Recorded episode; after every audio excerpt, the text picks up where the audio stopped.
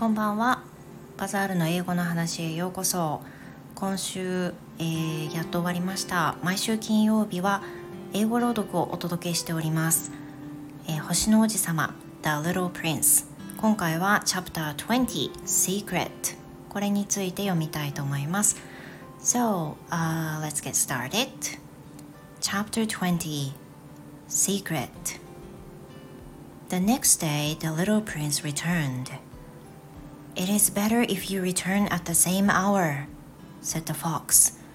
If you come, for example, at four in the afternoon, then at three I will begin to be happy. I will feel happier and happier the closer it is to four. At four, I will be very excited. I will show you how happy I am.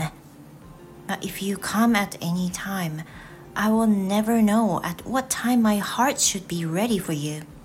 There have to be some rules. Why? The rules are important. They make one day different from other days, one hour from other hours. For example, hunters have their rules too. They dance with the village girls every Thursday. So Thursday is a wonderful day I can walk into the village easily. If the hunters danced at any time, the days would all be the same for me, and I would have no holiday. So the little prince spent some time with the fox every day. And when the hour of his departure was near, the fox said, Ah, I'm sad. I will cry. It's your mistake, said the little prince.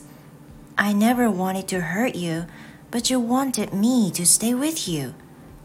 Yes, of course, said the fox. But you will cry, said the little prince. Yes, of course, said the fox. Then you get nothing out of it. I get something, said the fox. The color of the corn helps me get something. Then he added, Go and look again at the roses you will understand now that your rose is special in all the world. Then come back to say goodbye to me, and I will give you a present. The present will be a secret. The little prince went to look at the roses again. You're not like my rose. You're nothing to me at the moment, he told them. Nobody is connected to you, and you're connected to nobody. You're like my fox when I first met him. He was only a fox like a hundred thousand others, but he's my friend now, and he's special in all the world. Then he continued, You're lovely, but you're empty. Nobody would die for you. Of course, to somebody who only walked around my rose, my rose would look exactly like you. But my rose is more important to me than all the hundreds of other roses because she's the rose who I gave water. She's the rose who I put under glass. For her, I killed the caterpillars, except two or three, which we shape to become butterflies. Because she's the rose who I listened to when she complained, or she was when she was proud, or she was said nothing because she's my rose. And he returned to the fox. Goodbye, he said. Goodbye, said the fox. Here's my secret. It's quite simple. You can see clearly only with the heart.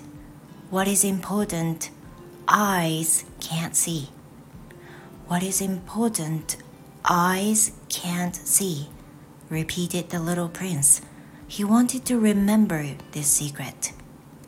It's the time which you spent with your rose which makes your rose so important. It's the time which I spent with my rose, said the little prince. People forgot this truth, said the fox. But you mustn't forget it. You're responsible forever for something what you're connected to.